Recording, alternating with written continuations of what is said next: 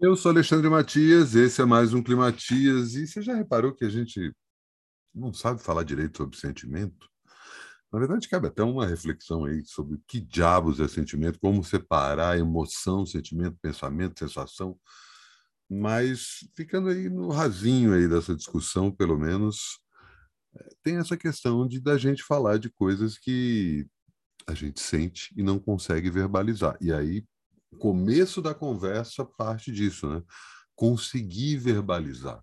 Né? Tem muita gente que até quer compartilhar o que está sentindo, mas na hora de começar a falar, não sabe direito o que falar, ou por onde começar, ou que jeito começar, e como eu vou chegar nesse assunto, toda a questão de ser um assunto delicado, especificamente por estar falando dos meus próprios sentimentos. Né? Quando você vai falar dos sentimentos de outra pessoa, também é delicado, mas a partir do momento que você tá, não está falando de você mesmo, né?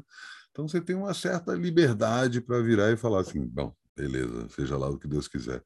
Essa pessoa pode entender do que eu vou falar sobre o que eu acho que ela está sentindo, mas quando você mesmo né, tá ali naquela sensação que você não sabe direito se é ansiedade, se é agonia, se é uma apreensão, né? E aí você tem milhões de variedades de nomenclaturas para sensações, né?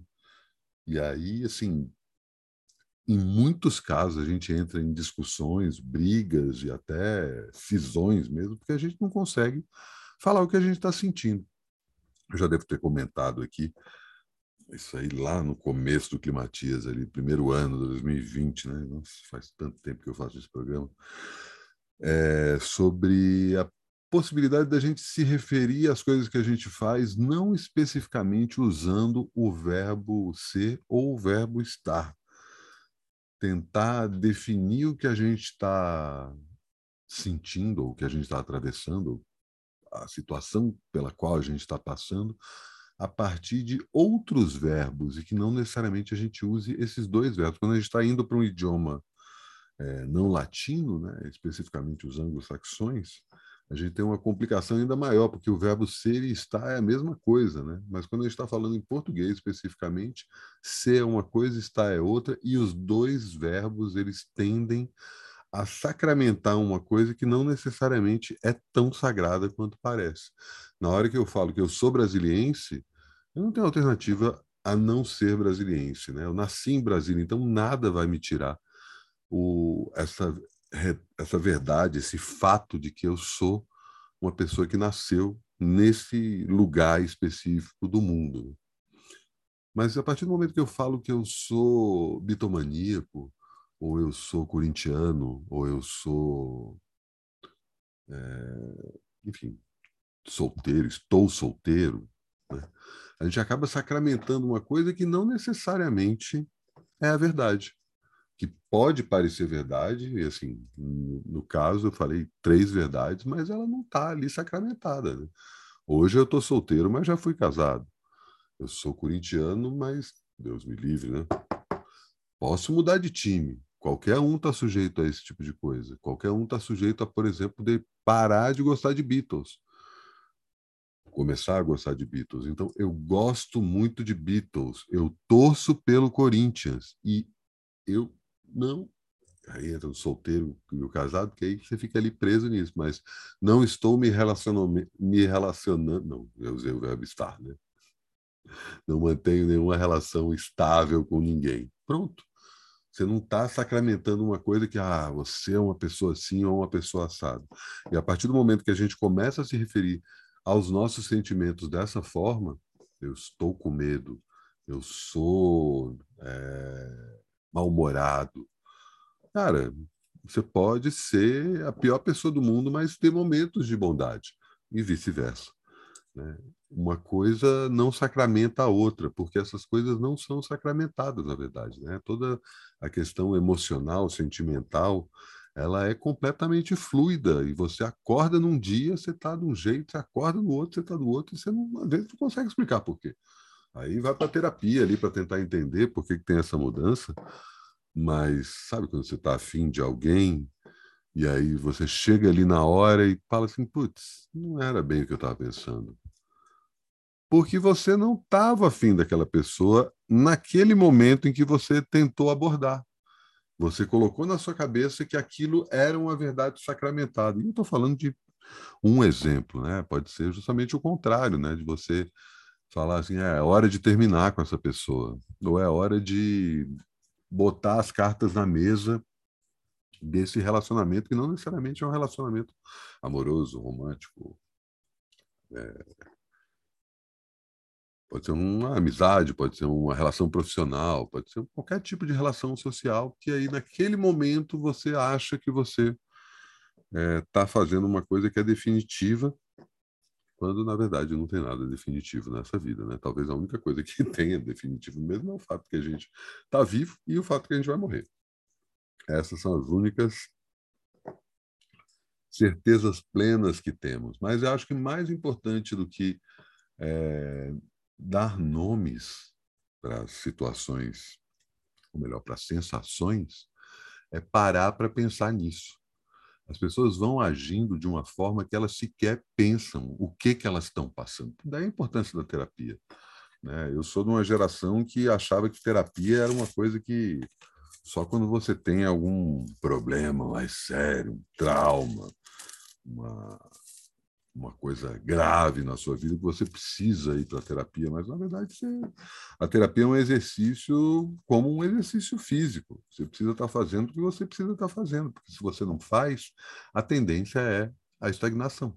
A tendência, mesmo que você, você pode até tentar fazer esse exercício pessoalmente. É claro que você ter ali uma pessoa do teu lado, e o terapeuta de alguma forma é uma espécie de personal trainer só que de, desse lado do, do, corpo, né, do lado que está lidando tanto com os pensamentos quanto com as sensações, e ele vai dizendo, ó, oh, você está puxando mais para esse lado, você está puxando mais para o outro. Mesmo jeito que o personal trainer ou o treinador, a pessoa que for aqui, professor de natação, professor de, de corrida, enfim, a pessoa com quem você começa a se relacionar para não fazer um esporte, uma atividade física de uma forma aleatória, de forma que você pode até começar a fazer uma atividade física teoricamente para melhorar o teu corpo, sem prestar atenção em algumas coisas básicas, você pode estar fazendo o efeito oposto. O mesmo pode acontecer em relação à cabeça, né? Você ah, começa a tirar conclusões com as suas próprias é, experiências, sem ter um ponto de vista alheio, e é claro, né? Idealmente, esse ponto de vista alheio, se for profissional, melhor ainda, mas eu acho que tem justamente esse é o ponto central dessa conversa que eu estou puxando hoje,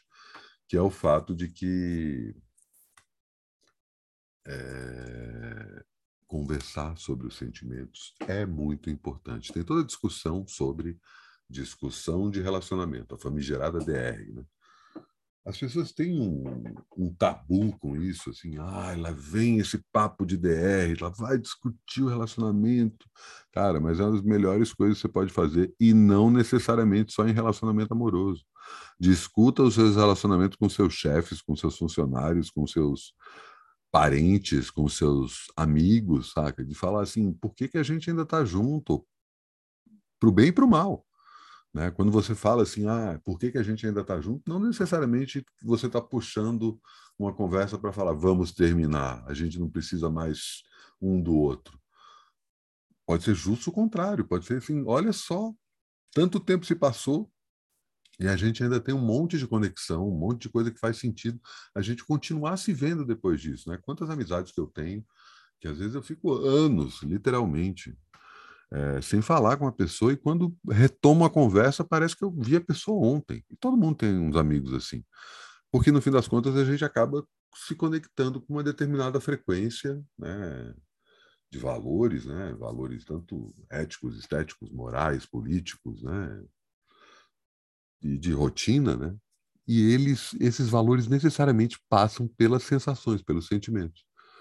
Não adianta a gente ser só uma pessoa que tem ah, conhecimento em várias áreas, pode discutir sobre diferentes assuntos, eu posso falar uma hora sobre 100 assuntos diferentes, sem precisar ter uma preparação. Tá legal isso, mas isso não é o suficiente para te tornar uma pessoa boa.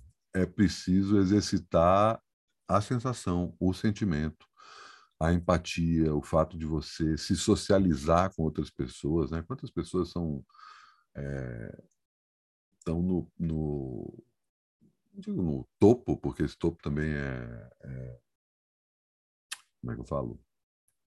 É uma questão subjetiva, né?